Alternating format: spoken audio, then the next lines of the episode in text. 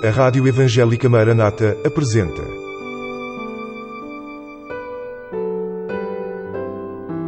Mulheres da Bíblia. Mulheres que deixaram uma marca na história e que falam ainda hoje.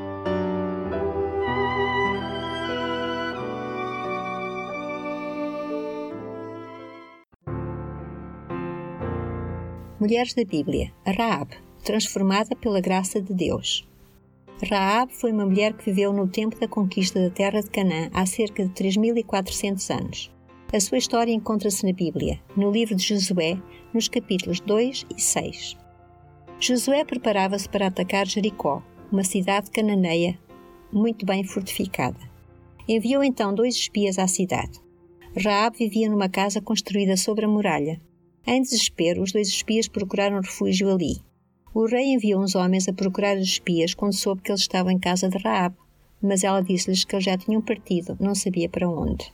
Os homens do rei foram-se embora e ela subiu ao telhado onde tinha escondido os espias entre umas canas de linho.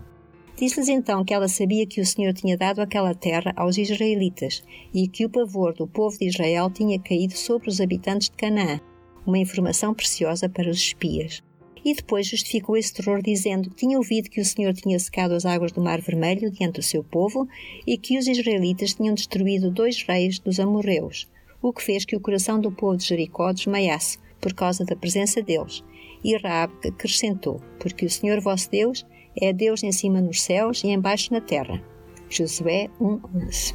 Estas palavras são extraordinárias porque são a declaração de fé de uma mulher que pertencia a um dos piores povos pagãos. No entanto, ela tinha um entendimento da soberania de Deus.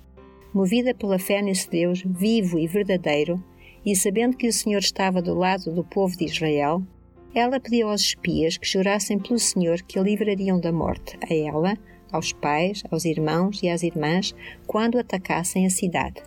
Ela pedia essa bondade em troca da bondade que ela lhes tinha demonstrado ao ajudá-los a escapar. Os espias prometeram que assim fariam se ela não os denunciasse. Então ela fê-los descer por uma corda pela janela da sua casa. Assim eles ficaram logo fora da cidade, uma vez que a sua casa estava construída sobre a muralha. Raab disse-lhes que fugissem para o monte e ali ficassem escondidos três dias, até que os perseguidores voltassem à cidade, tendo desistido de os achar. Depois poderiam voltar para o campamento dos israelitas. Antes de partir, os espias combinaram que Raab atasse um fio escarlate à mesma janela por onde eles iam descer. Os espias fugiram como tinham combinado.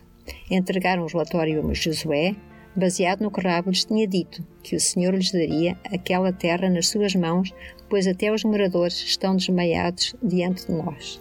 Versículo 24.